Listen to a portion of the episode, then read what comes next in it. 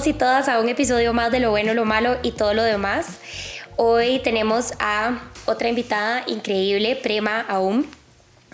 Eh, hoy vamos a hablar de un tema que a Prema y a mí, a las dos, nos, nos apasiona montones, pero que realmente Prema es la experta. Em, y quiero que, bueno, Prema hable un poco, que hables un poco de vos y te presentes como con todos y todas para que les des a conocer un poco más como de tu, de tu em, pasado, de tu formación, etc. Entonces, gracias, Ale. Creo que experta no es necesariamente la palabra, eh, porque en los últimos meses he estado preparando un currículum para un entrenamiento de meditación y mindfulness que voy a dar el próximo año. Y he tenido que hacer un montón de research e investigación a nivel científico y clínico de todas estas prácticas que han sido sumamente importantes en mi vida a nivel espiritual y psicológico, sin embargo, nunca tuvo un marco de referencia científico. Entonces estoy armando este currículum y montando el manual y leyendo toda la evidencia científica y te lo juro que es como, no sé nada. o sea, no sé nada, pero es un buen lugar en el, en el que estar porque es como ese espacio donde uno dice, bueno, no sé lo que no sé, entonces puedo aprender más y puedo comenzar a ligar un montón de temas. Pero bueno, creo que hay como este dicho que es como entre más uno sabe de algo, más se da cuenta que no sabe de algo. y eso es demasiado cierto. Así que creo que vas por el buen camino de saber mucho, porque te estás dando cuenta que hay demasiado que saber. Sí, creo que esa frase define muy bien el, el, estado en el que estoy en este momento, como de, de, de querer crear contenido eh, que sea útil, práctico y beneficioso para quien le interese, eh, formando profesores que para mí, o sea, si estoy por formar un profesor, tiene que ser información sumamente íntegra, ¿verdad? Entonces, es un, es un momento bastante eh, interesante de aprender para enseñar. pero bueno, sí, sí cuento un poco acerca de, de mi historia em, y de dónde estoy en este momento. Eh, mi relación con la meditación, siendo el tema que vamos a hablar hoy, eh, formalmente empieza cuando decidí irme a vivir a un ashram. Un ashram para como propósitos de este podcast es un monasterio de religión comparativa, es decir, que no está asociado a una religión específica, sin embargo, estudia muchísimas religiones que forman un marco comparativo donde el propósito de la meditación es establecer una conexión profunda y espiritual. El marco de referencia de Yoga, que es el ashram donde yo estudié por más de cinco años, es sumamente trascendental, eh, transformativo y también nos ayuda a traducir muchos conceptos. Eh, entonces viví en este monasterio, se puede decir, completamente eh, cloistered o encerrado, ¿verdad? Aislada. Aislada en la montaña, en las faldas del Chirripó es sumamente hermoso, es el, o sea, la vida ahí. Y mm, después de estos cinco años tomé la decisión de salir y los últimos dos años y medio ha sido un proceso de integración de, ok, eh, eh, ¿qué hago ahora y quién soy y qué hago con toda esta información? Entonces, eh, en este momento tengo más de un año y medio de estar formando profesores de yoga y meditación, esto a través de ser profesora de facultad del Instituto de Yoga y Meditación Nexus en Nosara, Guanacaste. Y ha sido un proceso sumamente enriquecedor, me ha ayudado muchísimo a poder como utilizar herramientas que antes eran sumamente personales, ¿verdad? A decir, bueno, esto le puede ayudar a esta persona o puedo formar a alguien a hacer lo que yo hago. Em, ha sido sumamente enriquecedor y sí, trabajo, ese es mi trabajo primordial, es lo que más me apasiona, eh, formar profesores y profesoras. Eh, aprender con adultos, no, no solamente aprender algo nuevo, sino aprender la forma en la que aprendemos a través de estas prácticas. Y cuando no estoy dando estos cursos estoy con clientes uno a uno y esto también ha sido súper enriquecedor. La mayoría de mis clientes en este momento tienen entre 60 y 97 años. Wow. Entonces es, un, es como un canvas demasiado interesante para poner en práctica todas estas técnicas y prácticas que, bueno, funcionan, ok, probemos con personas ya realmente... Eh, que están en un estado en su vida donde la curiosidad tal vez no está tan despierta, entonces la meditación puede ayudar con eso. En fin. Qué lindo. Sí, y digamos, bueno, un poco también de contexto ahí extra. Prema y yo somos amigas desde el cole, ¿verdad? Sí, nos conocimos en el cole cuando teníamos como 15. Y mm, es muy vacilón porque ahora, o sea, escuchándote decir esto, ¿verdad? O sea, yo me acuerdo obviamente de cuando vos empezaste a estudiar educación en la UCR y yo estaba a la par en la Facultad de Psicología y como que nos veíamos en la U y así. Después Prema un día fue como, Ale, me voy a ir. Em, y fue como, wow, o sea, que es esta aventurota en la que te vas a embarcar, ¿verdad? Y como, y bueno, y te fuiste, ¿verdad? Y me llama mucho la atención como que ahora lo que más te apasiona y como a donde te llevó tu camino una vez que saliste fue, o sea, volviste como al camino de educar, como enseñar. O sea, llegaste como desde otro lugar, pero no sé, siento que es como un círculo, como que volviste al inicio en otro lugar, ¿verdad? Pero chivísima. Wow, me acabas de dar goosebumps en decir eso, porque no lo había realmente asociado de esa forma. Y tiene mucho sentido porque la palabra educar viene del latín educare, que es to bring forth, o de hecho, to draw from within.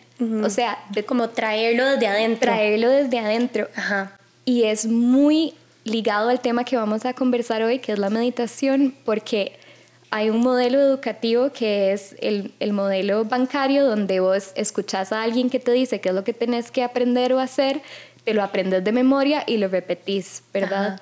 Pero hay otros modelos y Pablo Freire es un especialista en esto y me, me ha impactado mucho y a una de mis socias, Janelle Shuro, también en su PhD, ¿cómo se dice PhD? Doctorado. Postgrado, doctorado. Gracias. Y eh, él habla como ok, ¿qué, ¿qué, pasa si más bien la educación viene desde adentro? O sea, si le permitimos a las personas explorar qué es lo que está en su interior. Sí. Y a ver, voy a hacer un pequeño aviso parroquial. este, Prema, eh, ¿verdad? Por tu formación en el, en el ashram, como que eh, tu formación fue totalmente en inglés, entonces... van a haber muchos conceptos para que sepan y no se pongan a dejar comentarios de odio en los, ¿verdad? En el video.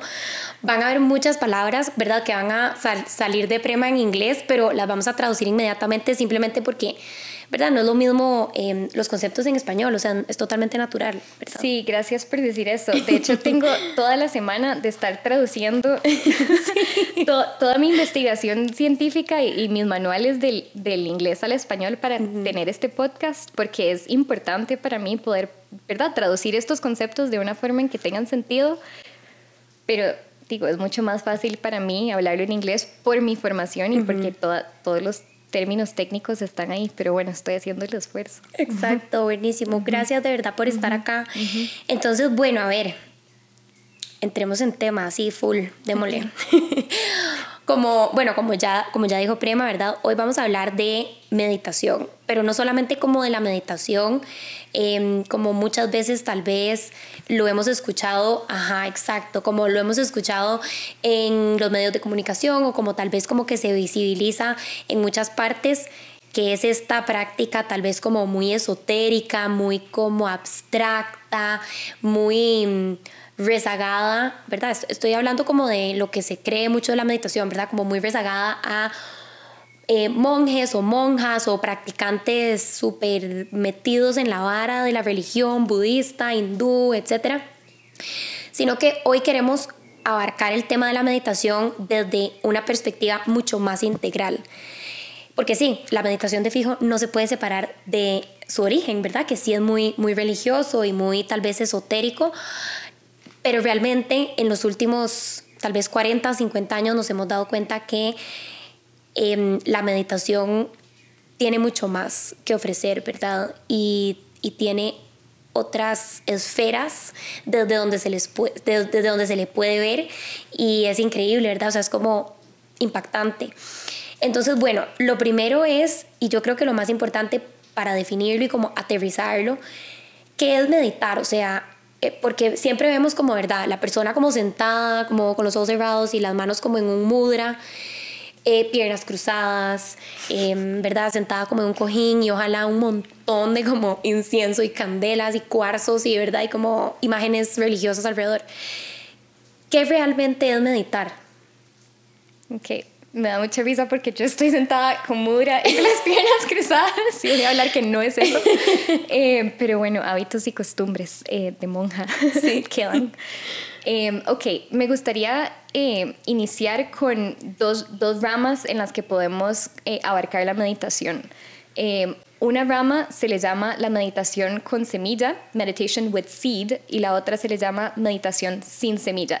los orígenes de esto es en Vedanta, que es una de las tradiciones más antiguas que tenemos, escrito en el tercer third century BC, tercer Tercer siglo después de Cristo. Muchas gracias. Eh, tercer siglo después de Cristo. Eh, en, en, el Taittiriya Upanishad, para dar contexto. Entonces, la meditación con semilla es esa meditación que tiene un enfoque del cual uno puede crecer. Si te imaginas una semilla, la semilla tiene estados en los que va creciendo hasta el punto en que llega a dar fruto. La meditación sin semilla es lo opuesto, no, no tiene hacia dónde crecer y no tiene un objeto en el cual enfocarse. Okay. Hago esta diferenciación y mucho de lo que quiero compartir hoy es que podamos como abarcarlo desde diferentes aristas y comenzar a entender cómo podemos eh, utilizar la meditación de una forma práctica y beneficiosa para el momento en el que estamos en nuestra vida. Entonces, la meditación con semilla es cualquier técnica que yo pueda usar para poder eh, tener un goal o poder eh, llegar a un propósito, una meta en específico. Entonces, si la meta es relajarme, ok, entonces voy a seguir estos pasos para llegar a la relajación. Si la meta es, si la meta, si la meta es concentrarme, voy a seguir estos pasos. Eh, y así, o sea, una meditación con semilla puede ser tener un enfoque con los ojos abiertos, ver una candela. Ajá. Eh, tener un mantra, tener un mudra, la respiración, algo en lo que yo me vaya a enfocar que me permita concentrarme. La meditación sin semilla es lo opuesto, es una meditación bastante deconstructiva que te permite estar presente con lo que es en este momento sin necesidad de cambiar o ajustar algo. Y hago esa diferenciación porque hay tantos tipos de meditación y, cada día hay la meditación nueva que te promete que te va a curar todo, ¿verdad? Eh, técnicas hay, hay tantas em, y como una practicante, no solamente como profesora, pero como una practicante de meditación, creo que no hay una que nos funcione en cada momento de nuestra vida. Es como la dieta, ¿verdad? O sea, la bioindividualidad aplica en todo. Sí. Lo que me ayuda a mí no necesariamente te va a ayudar a vos.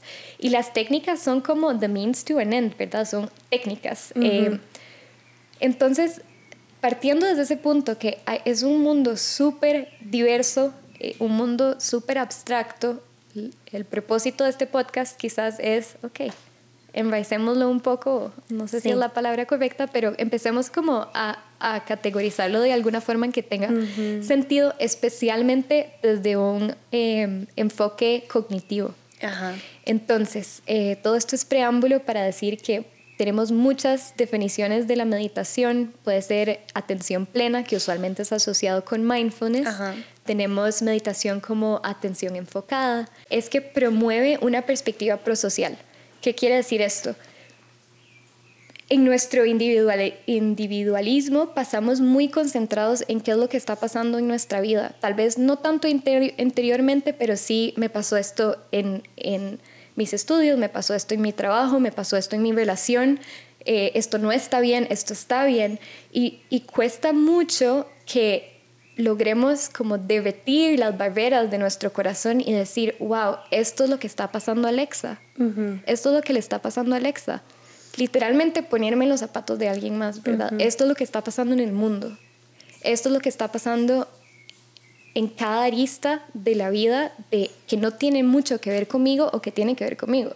Usualmente la compasión empieza con alguien más y después uno la puede traer hacia uno. Entonces, estos tres pilares son sumamente importantes si vamos a definir la meditación de una forma científica. Número uno, nos ayuda a, llevar la atención hacia adentro y decir, esto es lo que estoy sintiendo, esto es lo que yo sé. Número dos, nos ayuda a autorregular, que es sumamente importante. Y número tres, nos ayuda a construir estas perspectivas prosociales y, y no sé si progresistas es la, la palabra correcta, pero ir más allá de mi pequeño mundo egoico y decir, wow, puedo estar presente al sufrimiento de alguien más o a la felicidad de alguien más. Sí, y creo que, o sea, es súper importante tal vez como hacer la acotación de que esto es la meditación definida desde una perspectiva tal vez neurocientífica o cognitiva o, o más científica, ¿verdad? Porque realmente o sea, si nos metemos, como vos decís, en la parte más filosófica o en la parte más religiosa, vamos a obtener otras definiciones, ¿verdad? Em, y me parece súper interesante esto que decís porque todo el tema de la conducta prosocial, y es vacilón, digamos, la conducta prosocial de hecho es algo que los humanos traemos naturalmente. O sea, aunque, aunque no lo creamos, ¿verdad? Y aunque tal vez la sociedad actual no lo refleje, hay muchos estudios que se han hecho con niños y con niñas en donde les dan diferentes retos, por así decirlo, y sus conductas siempre son pro-sociales, ¿verdad? Entonces, no sé, están en una mesa seis chiquitos y le dan solamente a dos chiquitos galletas y en casi, la, o sea, la gran mayoría de las veces los chiquitos van a optar por partir sus galletas y repartirlas entre todos. Eso son, digamos, eso se define como una conducta prosocial, ¿verdad? Que es como, ok, estoy tomando en consideración a todas las personas que están acá. Y bueno, también, a ver, es importante que aquí hay procesos mentales más complejos que están sucediendo, que antes de cierta edad no van a suceder, ¿verdad? Y también con ciertos em, trastornos del neurodesarrollo tampoco van a suceder, pero para una persona neuro digamos, sí, como neuro em, estándar, por así decirlo, o sea, que no es divergente, ese es como la, el check, ¿verdad? Vamos a ser prosociales, vamos a buscar em, conectar, vamos a buscar involucrar, vamos a buscar estar en, en grupo, porque realmente evolutivamente así somos. Y me parece muy interesante lo del automonitoreo o la primera parte que dijiste, ¿verdad? Cómo la meditación se define por esta capacidad o nos da esta capacidad de poder entender mejor nuestro mundo interno. Y esto es algo que yo creo que si ustedes ven el podcast y me siguen en la página, yo hablo mucho de esto, ¿verdad? De conocer nuestro mundo interno, porque realmente de ahí se puede partir a poder trabajar en muchas otras cosas. Entiéndase regularnos emocionalmente, poner límites, aprender a comunicarnos asertivamente. O sea, todo eso va a partir desde un, desde un lugar de automonitoreo y de autoconocimiento. Y la única manera en la que yo me puedo llegar a conocer y a monitorear, o perdón, la única manera en la que yo me puedo llegar a monitorear es si me conozco y cómo me conozco. Y la meditación viene aquí a responder, o sea, a dar esta solución.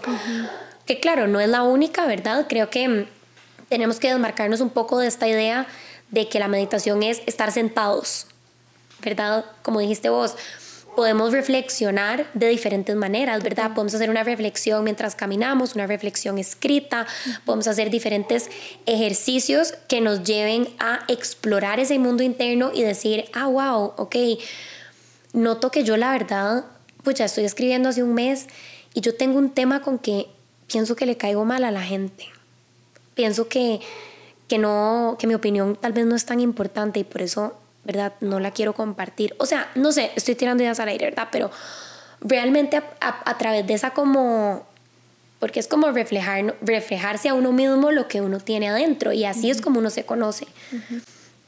Absolutamente, sí. Y quiero devolverme a un comentario que hiciste de que esto es la meditación definida en términos eh, eh de neurociencia. Sí. Em, algo que me inspira muchísimo en este momento y puede ser que en el futuro cambie mi opinión, pero en este momento es sumamente empoderador para mí, es eh, viniendo de, una perspectiva monástica por, por, muchos años de mi vida em, y, religiosa, por más que no fuera denominada, em, me inspira tanto saber que todos estos conceptos, que todas estas prácticas, eh, llámese meditación, llámese yoga, llámese filosofía, son personas que en algún momento de la historia, o lo que tenemos record que es historia, dijeron, wow, me parece que... Ajá. Da, da, da, da. Sí, total, totalmente. Y creo que aquí podemos empezar a hablar un poco más, ¿verdad? Como de la parte ya más de los beneficios que podemos percibir cuando empezamos a practicar la meditación y cuáles son un poco como de los resultados que se han visto a través de un montón de estudios que se han hecho que realmente son demasiado interesantes. Y es, o sea, a ver, para mí esto me parece fascinante y por eso es que a mí me encanta la ciencia y realmente, em, bueno, yo atiendo, ¿verdad? Desde, desde la evidencia y desde lo que se ha comprobado y demás, y es que la ciencia y esto creo que lo he mencionado en otros podcasts, perdón si ya lo he dicho, pero es como este organismo vivo. Y es como esta, esta, este organismo vivo, abstracto, intangible, o sea, que no, no lo podemos agarrar, que está como en constante evolución y en constante cambio y que realmente lo que hace, ¿verdad? Lo que hace tal vez 50 años no pensábamos que era ciencia, hoy en día ya se ve que tiene un montón de evidencia, que tiene un montón de fundamentos científicos. Y a ver, no es que la ciencia sea una necesidad para vivir tu vida. Claro, muchas de las cosas que usamos en el día a día son gracias a la ciencia, pero a nivel, digamos, como más interno, personal, psicológico, eh, vos podés, si querés, hacerte, hacerte la vista gorda de la ciencia y nada te va a pasar, ¿verdad? O sea, no es como que estás renunciando a tener un microondas o a tener agua caliente o luz, ¿verdad? O sea, es como que puedes guiarte más por tu, por tu mm, evidencia empírica, o sea, cosas que yo simplemente veo, siento, me funcionan y entonces las aplico en mí. Pero ¿qué es lo que pasa? Que cuando nos guiamos por esto, que está totalmente bien y es totalmente válido, nos, o sea, se limita el alcance de, de esa práctica. ¿Por qué? Porque, como dijimos ahora, la bioindividualidad lo, que lo que hace a cada persona, cada persona y lo que le funciona a cada persona va a ser muy diferente a lo que le funciona a la de, a la de al lado. Entonces, ¿verdad? Yo puedo decir, ay, bueno, a mí lavarme los pies con lavanda me ha servido a calmar mi ansiedad, pero yo de, de decir que empíricamente eso me ha servido a convertirlo en una aplicación clínica que puedo generalizar para la mayor cantidad de personas posibles, hay un abismo gigante de por medio en donde tiene que haber un proceso que valide que lavarme los pies con lavanda es algo que le va a funcionar a la raza humana, ¿verdad? Y entonces por eso es que es fascinante la ciencia, porque es lo que decís vos, agarra algo, y así siempre ha sido, agarra algo de una idea, una experiencia, algo empírico, y viene y dice, ok, agarremos esto y desmenucémoslo y ¿verdad? No sé, agarrémoslo por todo lado, brinquemos, juguemos con esto, démosle vueltas, veamos a ver qué pasa. Y entonces eventualmente se llega a esta parte en donde es como, ah, ok, tengo algo que le puede funcionar a toda la raza humana. Y la meditación es un ejemplo de eso. Para mí ha sido un, pilar en mi trabajo, es gracias al trabajo de Satbir Kalsa y Schmaltz. Eh, súper reciente con datos eh, clínicos que indican el, el impacto eh, y la eh, improve, improvement. La mejora. La mejora que trae estas prácticas, tanto la yoga como la meditación. Entonces vamos a compartir esto acá y si no como adjunto. Y esto me lleva a distinguir cuáles son las prácticas que han sido validadas por la comunidad científica, gracias al trabajo de Asa Fetterman, eh, que es alguien del cual me estoy apoyando mucho para, para este eh, podcast, eh, porque es fascinante cómo realmente han logrado establecer esta conversación entre técnicas que son, antes eran reservadas a, un grupo específico, prosocial, que es un monasterio, porque los monasterios son prosociales, entonces ahí va lo que estábamos hablando. Y empíricas. Son, personas que están experimentando y, y y eso pasa con nosotros mismos, ¿verdad? O sea, acá uh, yo no, no quisiera como decir, esta es la meditación que tiene más evidencia y la tienen que probar, sino es más una invitación a experimenten ustedes dentro de ustedes mismos qué les funciona y luego acá está la, la, la investigación que tenemos es que ojalá inspire, o sea, no, no delimite, sino que inspire, eh, ¿verdad? Como eh, inspire la, la, etimología de esa palabra es que prenda fuego, o sea, que, que ilumine algo internamente. Em, y, y o sea, me encanta que dijiste la ciencia es, está viva y el, el yoga es lo mismo, o sea, yoga hace... 60 em, años. 60 años eh, e, e, era completamente informada por eh, los gimnastas alemanes que, que, trajeron a India, que los niños de India eran súper débiles y entonces contrataron a un gimnasta alemán que estaba súper obsesionado en las medidas del cuerpo y de ahí surgen las posturas. Oh, wow. Ajá. Esto es lo que la, academia, la academia, the academy, eh, la, la conversación académica eh, y el trabajo de Mike Singleton está desatando, que es una locura, ¿verdad? Porque entendíamos yoga como esta tradición milenaria ancestral, las posturas surgieron en, en los años 50, 60 en India. Eh, y son completamente inspiradas en manuscritos de la gimnasia alemana. Entonces, el, el, trabajo de Mike Singleton, si esto les, les está causando algún malestar eh, o un mind blown, es, es, sumamente interesante y es increíble como el yoga realmente está súper fundamentado en la tradición Jain, el budismo y cuánto de yoga antes era la meditación y las prácticas introspectivas, ¿verdad? O sea, tenemos... Eh, Yama ni Yama, que son estas actividades eh, externas que cultivamos, ¿verdad? Como, ok, parece funcionar que si yo no robo, las cosas salen bien. Parece funcionar que si yo no miento, las cosas salen bien. Parece funcionar que si yo me lavo los dientes, las cosas salen bien, ¿verdad? Yama ni Yama, las cultivaciones de la conciencia. Asana, que son las posturas, pero asana en ese entonces era a calm and resolute stance, es decir, una postura calmada y resolute, determinada.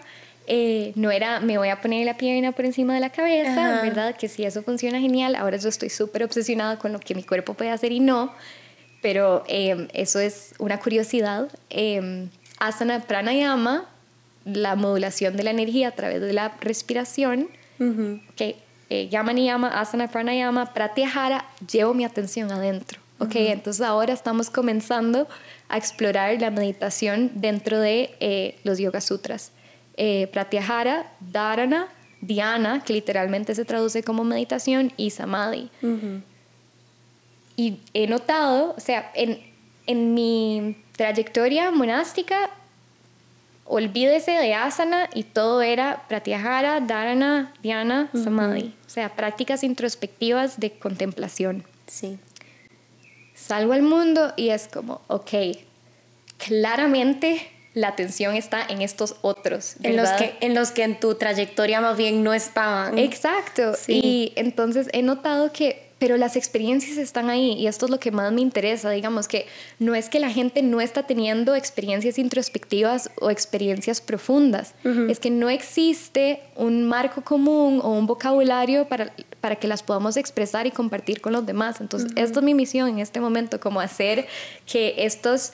Eh, que estas ramas del, del, del yoga, eh, y me refiero a yoga de nuevo como una tradición que viene de unir el Vedanta con el Shramana, o sea, no las posturas, mucho más que posturas, eh, pero las incluye dentro de su rama y creo que para muchas personas empezar por las posturas es un inquiry, una exploración espectacular, porque entonces puedo sentir lo que estoy sintiendo. Sí. O me siento dentro de mi cuerpo, ¿verdad? Muchos de nosotros pasamos completamente disasociados de lo que está pasando a nivel físico sí. y por ende emocional y demás. Pero bueno, eh, eh, traer vocabulario y formación a estas prácticas mucho más introspectivas. Creo que me derailed, pero iba, a introducir las familias de la meditación eh, que la ciencia ha como aprobado. Em, vamos a esto. Démosle. ¿O quieres comentar? No, no, démosle, porque me interesa montones que hagamos las meditaciones. Ah, sí. Ok. Entonces, eh, la primera familia que podemos distinguir, de hecho, al principio habían dos y ahora hay tres.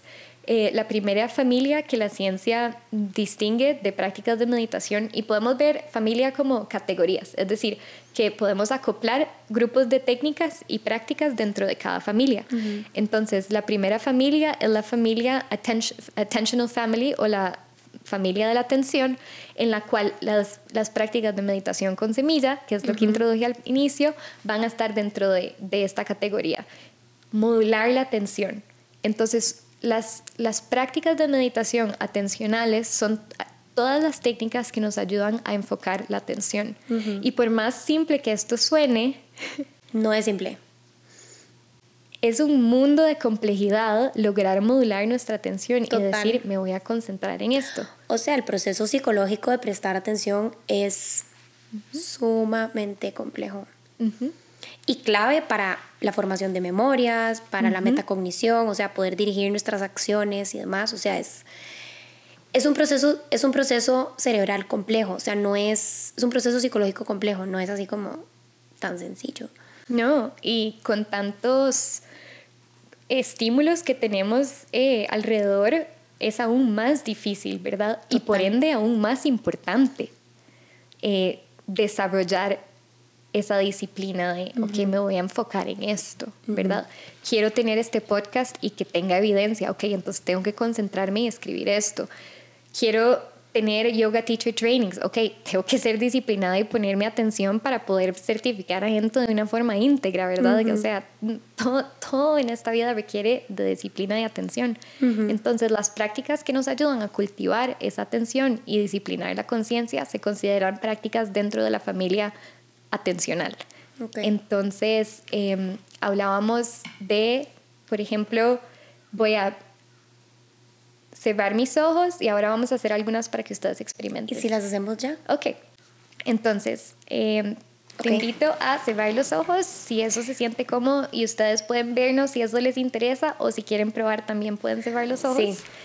Y vas a dejar que el cuerpo descanse sobre la silla, notando todos los puntos en los que tu cuerpo hace conciencia, hace contacto con la silla o donde sea que están sentados. Y con cada inhalación vas a notar cómo los pulmones comienzan a expandirse. Y lentamente, cuando sea necesario, puedes comenzar a exhalar, dejando que cada exhalación sea completa. Es decir, no nos estamos apurando a inhalar otra vez. Inhalo profundo y dejo que la inhalación vaya hacia el horizonte Y cuando estás lista, exhalas, soltas, dejar ir. Con cada inhalación abriendo espacio y permitiendo que el oxígeno viaje a todas esas partes del pulmón que usualmente no se llenan.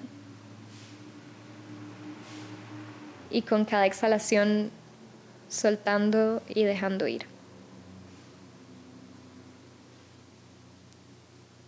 Inhalo profundo y dejo que los pulmones se expandan. Como si estuvieras llenando un pichel de agua. Y en la exhalación vaciando, soltando, dejando ir. Una vez más. Y exhalo.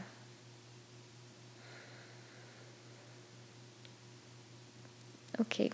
Entonces, cuando estás lista, quiero que en cada inhalación comiences a contar uno, dos, tres, cuatro. Sostengo esa inhalación por uno, dos, tres, cuatro. Comienzo a exhalar gentilmente por uno, dos, tres, cuatro. Y voy a intentar quedarme sin inhalar por uno, dos, tres, cuatro. Inhalo uno, dos, tres, cuatro. Sostengo esa inhalación.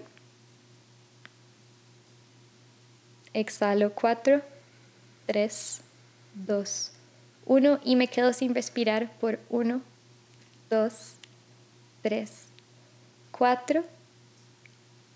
Inhalo. Y vas a dejar que la respiración fluya a un ritmo natural. natural. Y cuando estés lista, puedes abrir los ojos. Y esta, Gracias, eso estuvo demasiado rico. ¿Qué sentiste? Hablemos empíricamente. Bueno, empíricamente sentí que me relajé. O sea, sentí inclusive como en una de las inhalaciones, no sé si ustedes lo hicieron, pero bueno, em, ahí nos pueden contar como qué les pasó, pero a mí lo que me pasó fue que en las inhalaciones, sobre todo las más profundas, cuando exhalaba sentía como que se relajaban muchas partes de mi cuerpo, específicamente como acá, que yo creo que es una de las partes en donde yo más acumulo estrés, o sea, como a mí se me contractura mucho el cuello y los hombros, entonces sentía donde como que ah, soltaba, ¿verdad? Y definitivamente la presencia, o sea, no sé si la palabra es presencia, pero como me sentía las piernas, ¿verdad? O sea, a veces uno se siente como muy acá, ¿verdad? Como que mi mm, presencia se movió como a otras partes porque estaba consciente como de sentir la silla y así. Y bueno, y definitivamente me relajé y me tenía que concentrar en lo que me estabas pidiendo hacer, ¿verdad? O sea, como que tengo que contar hasta cuatro, tengo que prestar atención a lo que me está diciendo, tengo que sentir que estoy llenando mis pulmones, que estoy exhalando lo más que puedo. Entonces, como que no pude pensar como en nada más que en lo que tenía que hacer. Gracias por compartir. Eh, eh, esos son como los, los propósitos de, de, esta meditación dentro de la categoría de atención, porque te ayuda a enfocar la atención. En este caso, el objeto de meditación es la respiración. Pero el objeto de meditación puede ser también ir a la naturaleza y escoger un punto específico, como voy a observar lo que mis ojos pueden ver. O sea, the periphery of my eyes la periferia de mis ojos, esto, esto es lo que voy a ver. Y voy a estar acá por cinco minutos y voy a ver todo lo que viene y todo lo que va. Y como todo cambia.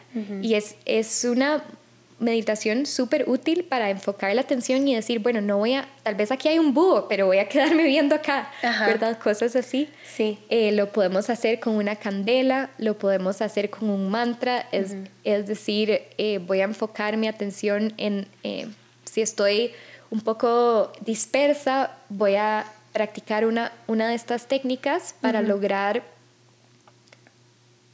concentrarme, ¿verdad? Es, es, es así, eh, las atencionales.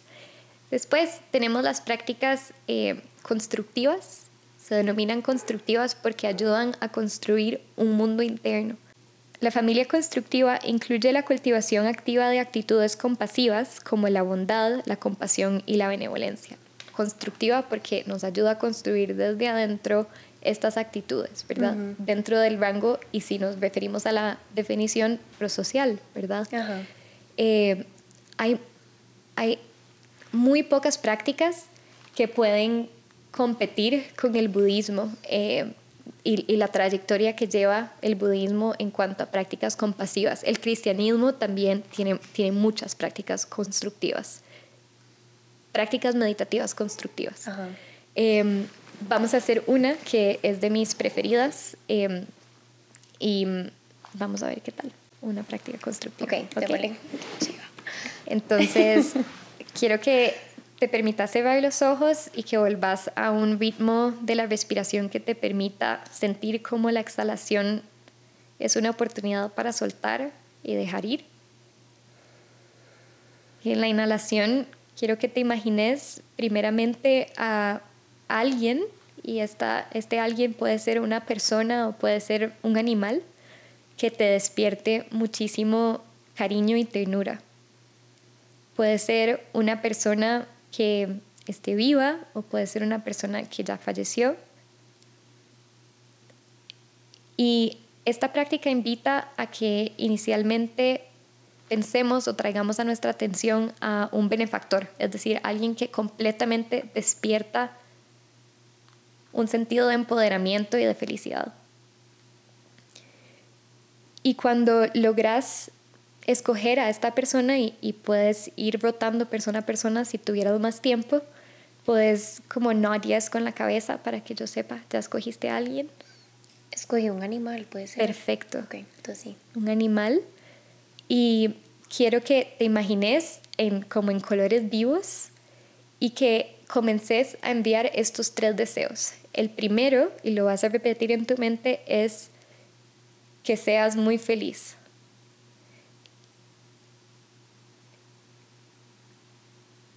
que estés muy bien de salud, que siempre estés protegido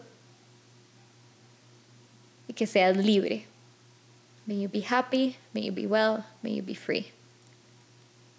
Ahora, quiero que logres imaginarte un estado en el que este benefactor está feliz, está saludable y es libre.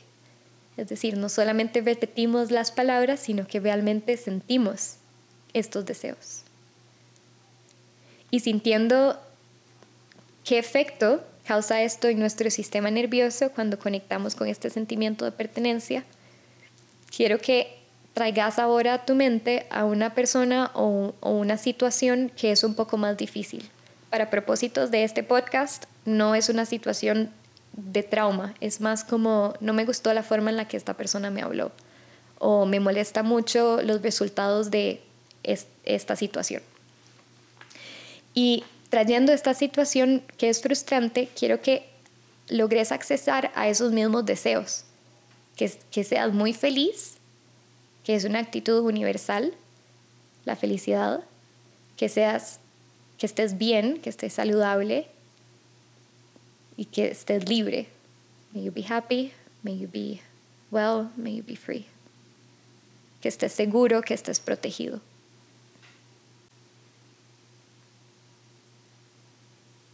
y notando si cuesta un poco más respirar con esta situación y trayendo más y más ese deseo de benevolencia. Y por último, quiero que te imagines a vos en este momento de tu vida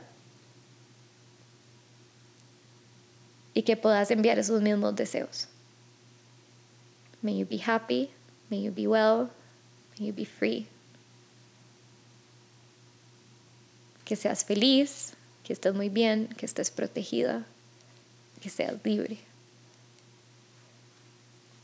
Y cuando estás lista, puedes abrir los ojos. Esta meditación se llama meta y es una de las prácticas constructivas del budismo. Em, es una meditación que puede ser mucho más extensa. Em, de hecho, cuando yo la practico, eh, en sesiones uno a uno o si tuviéramos más tiempo se alargaría a mucha profundidad porque hay mucho que trabajar y la compasión no tiene límites, ¿verdad?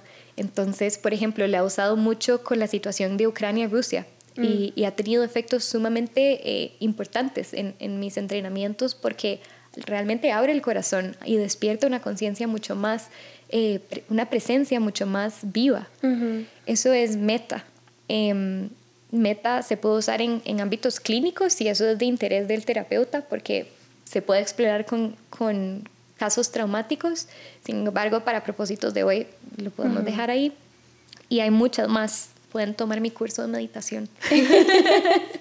sí. Eh, y por último, la familia deconstructiva Estoy. Todo bien, estamos, midiendo el tiempo. Sí. Apenas vamos por la segunda página. Ok.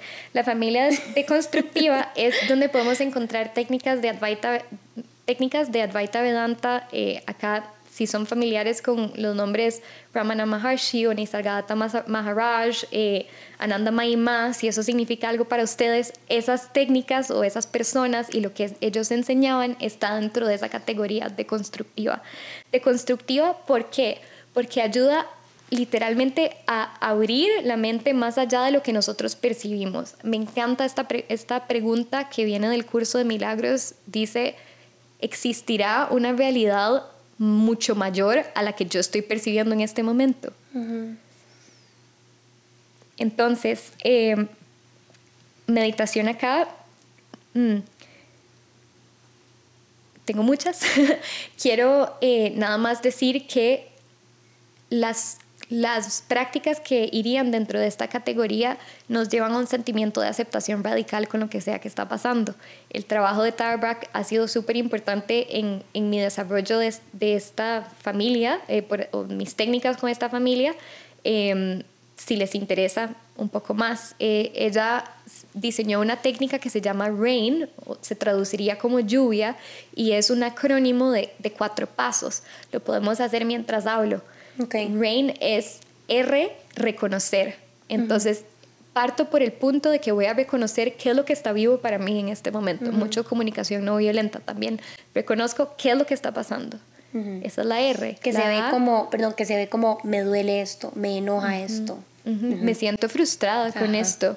Eh, y muchas veces recurrimos a estas técnicas cuando nos sentimos mal, o mal tal vez es un concepto bastante viejo. Nos sentimos frustradas, enojadas. Incómodas. Incómodas, gracias. Eh, pero también es una práctica que ayuda cuando nos sentimos súper high, súper bien, porque nos ayuda a modular, ¿verdad? Entonces, R reconozco a acepto. Ok, acepto que esto es la realidad en este momento. Y muchas veces nos toca aceptar que no podemos aceptar. Y eso también es válido, ¿verdad? Aceptar no es como, ok, listo, Ajá. me rindo, sino es más como, oh, esta persona ganó. sí. ¿Ok? Listo.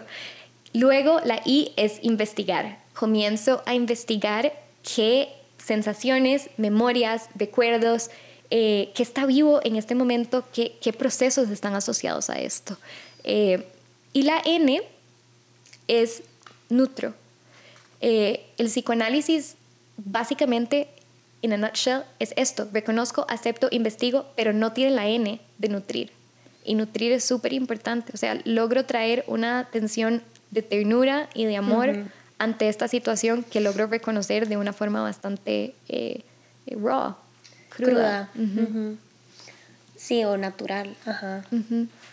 Sí, creo que este es como el concepto que yo tal vez más uso en terapia con mis pacientes, ¿verdad? De aprender a aceptar y que aceptar no significa justificar ni significa aprobar lo que está pasando, simplemente es, es, lo, que, es lo que está sucediendo y se acabó, ¿verdad? Y también mucho de lo de reconocer, lo de investigar, que también es muy importante, ¿verdad? Como, mm, ¿de dónde viene esto? Eh, ¿Qué significa para mí esto que me puso tan, tan enojada, ¿verdad? O sea, ¿por qué ese evento tuvo un peso tan grande o lo que fuera? Que, qué me está diciendo de mi construcción interna acerca de cuando alguien me cancela a última hora, por ejemplo, ¿verdad? Em, y esa última N que para mí es clave, que es la autocompasión, ¿verdad? Tratarte a vos misma como tratarías a una chiquita de 5 años que se cayó y se raspó, que le, ¿verdad? O que se peleó con la amiga o que está pasando por una situación difícil. Generalmente nosotros no nos nutrimos, o sea, tenemos una mala costumbre de hablarnos súper feo, de tratarnos súper feo, y cuando cambiamos, o sea, hacemos ese switch, realmente ah, es como un dominó, o sea, hay muchas cosas que empiezan a cambiar casi que por, o sea, como, ¿verdad? Empieza como el, no sé, como el sistema a, a operar desde otro lugar y se siente, ¿verdad? O se siente como, como un poco como que se quita el peso de encima. De hecho, en, el, en la certificación que yo llevé con Tarback, eh, ella tiene un adendum que es después de la lluvia. O sea, hacemos lluvia, rain, y luego after the rain. Y es todo lo que acabas de decir. Bueno, y creo que, digamos, toda esta conversación nos lleva como a hablar de los, beneficios, de los beneficios ya como más percibidos y, y respaldados por la ciencia, de que nosotros podemos cosechar, por así decirlo, si empezamos a tener una práctica meditativa. Cualquiera, ¿verdad? Porque yo creo que estos beneficios son para, para cualquier práctica meditativa. Definitivamente, y esto es algo que me apasiona mucho porque Em, hay, hay un movimiento de esta es la técnica que te va a dar esto, esto y esto y esto y esto. Eh, no, tienes que probar esta técnica. No, esta es la mejor, ¿verdad? Y ahí es cuando empezamos a hablar de gurús y cultos y demás, y ya, ya no sabemos la historia. Entonces, em, hay, un, hay una investigación que quiero nada más acotar em, que que me parece importante para hablar de beneficios y es una investigación de Transcendental Meditation o TM, la meditación trascendental, que es una meditación que viene a Estados Unidos en los años 60 en la cual las personas comienzan a notar un montón de beneficios. Reducción de estrés, manejo de ansiedad, experiencias de conexión con, con, lo que está alrededor de ellos y entonces dicen, pucha, esta meditación es la respuesta a todo. Todo el mundo tiene que practicarla. Traigamos a Harvard para que haga un estudio y que valide esto, ¿verdad? Entonces contactan a este eh, científico de Harvard que se llama eh, Herbert Benson, que él en ese momento estaba estudiando eh, la respuesta de estrés en los monos. Entonces a él le interesa mucho como, ok, estudiamos esta técnica y veamos qué pasa. Pues resulta que después de muchos clinical trials, lo que, se, lo que él se da cuenta es que todos los beneficios que la gente está experimentando de esta técnica realmente están asociados a la respuesta de relajación, a the relaxation response, es decir, a ese cambio del sistema nervioso de estar súper eh, estresado, Activados. activado a, wow, puedo estar presente con lo que es y puedo sentir mi cuerpo en este espacio y puedo establecer una verdad. Eh, y esto causó demasiada controversia porque el mae, siendo científico, dijo como, sorry, o sea, esto no tiene nada que ver con Transcendental Meditation. O sea, puede ser que Transcendental Meditation sea una entrada a estos beneficios, pero lo siento, chicos, tengo que publicar que esto es el sistema nervioso humano y no lo que su gurú les está diciendo que es lo que les ayuda. Entonces, quiero abrir con ese ejemplo, eh, porque en los años 60 la gente estaba súper deprived de significado, era la guerra de Vietnam y obviamente una técnica los llevó a un estado de conciencia sumamente hermoso, ¿verdad? Pero lo que queremos llegar a es prueben la técnica que quieran. La idea es que vean, ok, ¿qué resulta esto internamente? Entonces, beneficios clínicos sin delimitar técnicas. Em, vemos que a través de una práctica de meditación diaria, em, tenemos es impresionante la tecnología que tenemos en este momento para medir los, el, el impacto que tiene la meditación en el cerebro, especialmente en la amígdala y el prefrontal cortex. Eh, es, es, fascinante como podemos ver incluso en, en, meditadores cuando no están meditando, ¿verdad? Como que meditas por cinco minutos, por ejemplo, eh, pero los efectos no son esos cinco minutos. De hecho, es posible que tal vez en esos cinco minutos no sintas nada, pero los efectos es que pasan el resto del día y cómo te manejas a vos mismo y cómo manejas el estrés del día a día. Y si no fuera por esos cinco minutos, posiblemente tomarían otras direcciones. Entonces, em, la meditación reduce el estrés. Sí que siento que se escucha en todo momento, pero tiene demasiado peso, o sea, reducir el estrés, wow, combate la depresión, porque em, comenzamos a eh, secretar serotonina y melatonina, por ende podemos dormir mejor, por ende podemos estar un poco más felices, reduce el dolor, es increíble las investigaciones que hay de cómo las personas logran usar la meditación para nivelar su dolor. O sea, tenemos un amigo que acaba de estrellarse en parapente Ah, eh, y, y, estuvo seis horas colgando de un guindo con las vértebras quebradas. El mae medita, logró completamente pasar a través del dolor de una forma modulada. Shout out a Felipe Pozuelo. Em, ok, nos ayuda también a desacelerar el envejecimiento de las mitocondrias en las células, que es súper importante y apenas estamos empezando a entender qué quiere decir esto realmente. Entonces, es súper importante que entendamos que todos estos beneficios están asociados a la respuesta de relajación y no a una técnica en específico. Prueben la técnica que quieran. Sí, total. Y en verdad yo creo que todos estos beneficios, a ver, mucho de todo esto que decís responde a casi que la mayoría o las consultas o, o los motivos más comunes de por qué las personas llegan a buscar ayuda, ¿verdad? Y es como, me siento deprimido, deprimida, me siento súper ansiosa o ansioso, se me está saliendo de control, o sea, ya no estoy logrando modularme, eh, me siento demasiado estresado o estresada por diferentes situaciones en mi vida, ¿verdad? Entonces, yo creo que la meditación no es para todo el mundo, ¿verdad? No todo el mundo le va a resonar una práctica meditativa diaria, no todo el mundo le va a gustar tampoco. Y de hecho existe, mm, existe también como evidencia de que hay personas que más bien les da más ansiedad meditar, porque, pero creo que es la meditación sin semilla, es decir, la meditación en donde solamente nos sentamos y estamos como en silencio y tratamos de nada más como observar nuestros pensamientos pasar Creo que ese es, esa técnica, la específica, que está como contraindicada para personas con ciertos trastornos ansiosos o inclusive con TOCs, ¿verdad? Porque puede ser tanto el ruido mental que más bien genera más ansiedad. Absolutamente. Y nos puede disparar. Eso no quiere decir que no haya otras técnicas como, como verdad, como hemos hablado todo el podcast, que sí puedan servir y por la cual tengan los mismos beneficios que acabamos de hablar. Claro, y por eso es súper importante tener la evidencia científica y hacerlo de una forma profesionalmente y porque yo estoy tan apasionado de certificar personas de una forma íntegra, porque es ideal que logres sentarte con una persona, entender qué es realmente lo que les podría beneficiar y comenzar a establecer una práctica diaria que les traiga todos estos beneficios de una forma en la que se adapte a las necesidades de cada persona. Entonces, si sabes que, que, que la persona con la que estás trabajando, o bueno, ya estoy hablando más como teacher trainer. Si sabes que sos una persona que te cuesta quedarte sentada sin hacer nada, te da ansiedad, te pones fidgety, salí a caminar y a observar lo que está a tu alrededor, porque eso es una práctica meditativa y, basta con ver el trabajo que se hace en Plum Village, el, la comuna, no es comuna, la, el monasterio comunidad de Thich Nhat Hanh todas las mañanas meditan caminando lentamente por 60 minutos.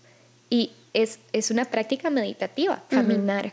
Nadie está sentado, no, o sea, es algo activo. la, la, meditación en movimiento, a mí, si hay algo que me ha empoderado de Self Awakening Yoga, es una meditación en movimiento em, que también me apasiona mucho. Entonces, no todo es la quietud.